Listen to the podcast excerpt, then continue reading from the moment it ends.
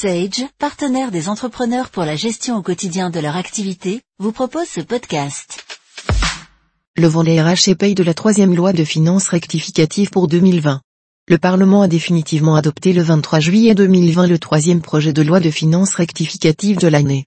Tour d'horizon des mesures intéressant les employeurs.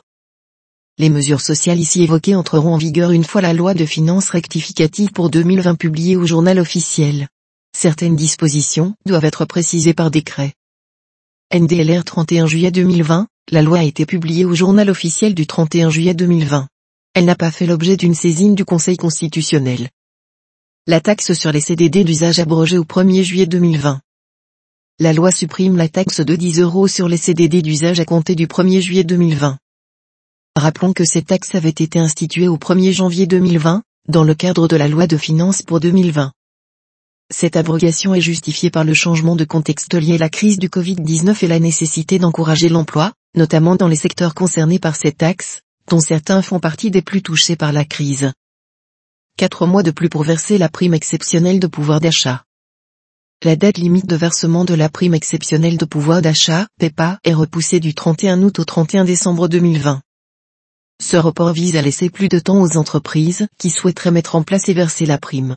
Pour les auteurs de l'amendement, la date du 31 août était trop proche de la phase aiguë de la crise sanitaire. Prime Covid-19 versée par les établissements privés de santé ou du secteur social et médico-social.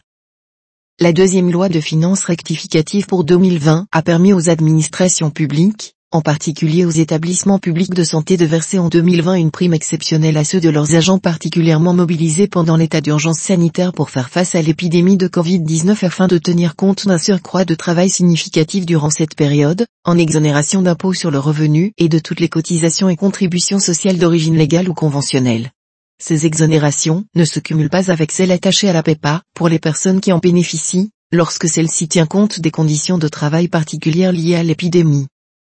La troisième loi de finances rectificative étend cette exonération, dans la limite de 1500 euros par bénéficiaire, aux primes exceptionnelles versées en 2020 par les établissements privés de santé ou du secteur social et médico-social à leurs agents et salariés mobilisés dans les mêmes conditions, personnes particulièrement mobilisées pendant l'état d'urgence sanitaire pour faire face à l'épidémie afin de tenir compte d'un surcroît de travail significatif durant cette période. Les exonérations supposent que la prime soit versée dans les conditions prévues par le texte, accord ou décision de l'employeur déterminant les conditions d'attribution et de versement de la prime, etc. Cette mesure entre en vigueur le 1er juin 2020.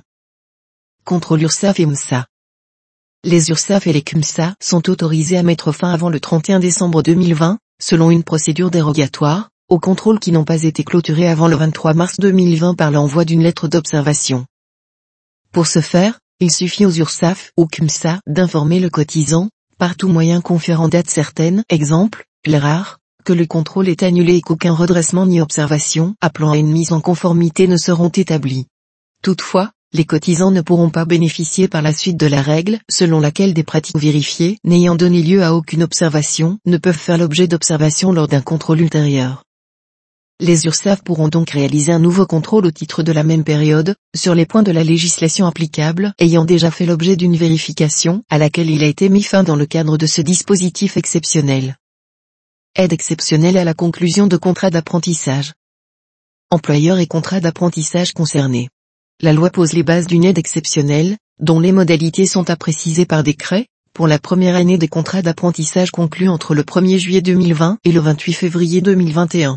Cette aide sera accordée pour les apprentis préparant un diplôme ou un titre à finalité professionnelle équivalent, au plus, au niveau 7 du cadre national des certifications professionnelles, soit le niveau Bac plus 5, Master, etc. Par comparaison, l'aide unique à l'apprentissage de droit commun est attribuée au titre des apprentis préparant un diplôme ou un titre équivalent au plus haut baccalauréat. Autre différence avec l'aide de droit commun, l'absence de conditions d'effectif. En effet, tous les employeurs pourront prétendre à l'aide exceptionnelle, y compris ceux de 250 salariés et plus. Néanmoins, à partir de 250 salariés, la loi pose comme condition que l'entreprise soit exonérée de la contribution supplémentaire à la taxe d'apprentissage au titre des rémunérations versées en 2021. Ce qui suppose soit d'avoir à l'effectif au moins 5% de salariés en contrat d'apprentissage ou de professionnalisation, de jeunes en volontariat international en entreprise ou bénéficiant d'une convention industrielle de formation par la recherche, soit d'avoir au moins 3% de contrat d'apprentissage et de professionnalisation avec dans ce cas une condition de progression d'une année sur l'autre. Quant aux entreprises de 250, qui ne sont pas assujetties à la taxe d'apprentissage, la loi de finances rectificative pose pour principe qu'elles devront justifier, au 31 décembre 2021, d'un pourcentage minimal de salariés en contrat d'apprentissage ou en contrat de professionnalisation, dans les mêmes conditions que le régime de la contribution supplémentaire, donc à hauteur de 5%. 5 000 ou 8 000 euros selon l'âge de l'apprenti. Le montant de l'aide sera fixé par décret. Néanmoins, le gouvernement a déjà indiqué qu'il s'agirait d'un montant de 5 000 euros pour l'embauche d'un apprenti de moins de 18 ans et de 8 000 euros pour un apprenti de 18 ans et plus. Pour les employeurs de moins de 250 salariés bénéficiant de l'aide unique à l'apprentissage de droit commun, l'aide exceptionnelle devrait s'y substituer pour la première année du contrat. Prime exceptionnelle à l'embauche en contrat de professionnalisation. L'aide exceptionnelle accordée au titre de l'embauche d'un apprenti, voir ci-dessus, sera également versée aux employeurs, qui recrutent un alternant en contrat de professionnalisation, selon des modalités qui restent à définir par décret. À la lecture du dossier de presse, un jeune, un emploi, diffusé par le ministère du Travail le 23 juillet 2020, les conditions d'attribution seraient les mêmes, hormis en ce qui concerne le niveau maximal de diplôme à préparer. Ce document évoque en effet un diplôme ou d'un titre de niveau licence professionnelle ou inférieur. Néanmoins, selon nos informations, le ministère du Travail réfléchira à un éventuel élargissement au niveau du master, comme pour l'apprentissage. Concrètement, tout dépendra du décret. Aide à l'embauche de jeunes. La loi a budgété les crédits nécessaires à la mise en place de l'aide à l'embauche de jeunes. En pratique, les modalités de cette aide devraient être précisées dans un décret à paraître. À s'en tenir aux annonces du gouvernement du 23 juillet 2020, cette aide serait accordée sans condition d'effectif, pour les embauches de jeunes de moins de 25 ans, jusqu'à 2 SMIC, réalisées en CDI ou en CDD de plus de 3 mois entre le 1er août 2020 et le 31 janvier 2021. L'aide serait au plus de 4000 euros sur un an. En pratique, elle serait versée par l'agence de services et de paiement au plus 1000 euros par trimestre. Exonération et aide au paiement des cotisations URSAF. Pour soutenir les employeurs, la loi met en place des dispositions visant à alléger les cotisations et contributions sociales dues aux URSAF ou CUMSA, ou à en faciliter le paiement, dans des conditions qui devront être précisées par décret. Le premier volet de ce dispositif consiste en une exonération de cotisation patronale, voire tableau 1 plus loin parenthèse fermante. L'exonération viserait les employeurs de moins de 250 salariés dans les secteurs les plus impactés, activités des secteurs du tourisme, de l'hôtellerie, de la restauration, du sport, de la culture, du transport aérien et de l'événementiel, entreprises de secteur d'Iconex ayant subi une importante baisse de chiffre d'affaires, l'exonération portera sur une période de 4 mois, février, mai 2020, sauf cas particulier ouvrant droit à une période plus étendue, voire tableau 1. Dans les autres secteurs, elle visera, hors cas des fermetures volontaires, les employeurs de moins de 10 salariés qui ont subi une interdiction d'accueillir du public, l'exonération portera sur une période de 3 mois, février, avril 2020, sauf cas particulier ouvrant droit à une période sera plus étendue, voire tableau 1. Les différents secteurs concernés seront précisés par décret. Le ministère du Travail en avait diffusé une liste à titre indicatif, par communiqué de presse du 10 juin 2020. En plus de ces exonérations, ces employeurs pourront bénéficier d'une aide au paiement des cotisations sur 2020, sous forme d'un crédit imputable, voire tableau 2 plus loin. Cette aide, calculée par l'entreprise, permettra soit le paiement des dettes de cotisations et contributions qui demeuraient après application des exonérations soit, en l'absence de dette, la réduction des cotisations et contributions de la période courant immédiatement après la reprise d'activité.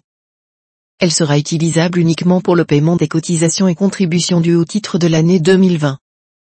Les employeurs auraient jusqu'au 31 octobre 2020 pour régulariser leur déclaration afin de bénéficier des exonérations et de l'aide au paiement des cotisations en application de pénalités. Plan d'appurement et remise de dette URSAF. Par ailleurs, la loi met en place un cadre juridique permettant la conclusion de plans d'appurement visant à étaler le paiement des cotisations restant dues aux URSAF ou au CMSA. Toutes les entreprises y seront éligibles, y compris celles ne bénéficiant pas des exonérations précitées, sous réserve de répondre aux conditions requises, voire tableau 3 plus loin. Les entreprises de moins de 250 salariés au 1er janvier 2020 ne bénéficiant pas des exonérations sectorielles pourront, dans le cadre de ces plans d'appurement et sous condition d'avoir subi une réduction d'activité d'au moins 50% sur la période allant du 1er février au 31 mai 2020, bénéficier d'une remise de cotisation patronale de plus 50% au titre de ces périodes, voire tableau 4 plus loin. Le champ du dispositif de remise partielle est, au final bien plus large que le texte voté par l'Assemblée en première lecture, qui visait uniquement les entreprises de moins de 50 salariés. Prolongation de mesures dérogatoires pour la Guyane et Mayotte. Activité partielle. Pour les heures chômées du 1er juin au 30 septembre 2020, le gouvernement a diminué le remboursement versé aux entreprises. Celui-ci est en effet passé de 70% à 60% de la rémunération horaire brute de référence retenue, dans la limite de 4,5 SMIC, sauf dans les secteurs les plus impactés où le taux de 70% est maintenu. Par dérogation, la loi maintient le taux de 70% pour tous les employeurs domiciliés en Guyane et à Mayotte jusqu'à la fin de l'état d'urgence sanitaire, qui pour l'heure a été prolongé jusqu'au 30 octobre 2020 dans ces départements. Suspension des délais régissant le recouvrement des cotisations. La loi prolonge par ailleurs en Guyane et à Mayotte diverses échéances, afin de tenir compte de la prorogation de l'état d'urgence sanitaire dans ces deux départements jusqu'au 30 octobre 2020. Dans ce cadre, les délais applicables aux procédures de recouvrement des cotisations et contributions sociales non versées à leur dette d'échéance, par les URSAF, Caisse Générale de Sécurité Sociale, CGSS, et Caisse de la Mutualité Sociale Agricole, MSA, ainsi que les délais de contrôle et du contentieux subséquent, sont suspendus entre le 12 mars 2020 et le 30 octobre 2020. Pour mémoire, dans le reste de la France, la période de suspension a pris fin le 30 juin 2020. Voir le tableau. Voir le tableau. Voir le tableau. Voir le tableau. Avec les solutions Pay et RH, Sage Business Cloud, assurez la conformité de vos bulletins et déclarations. En savoir plus sur sage.fr.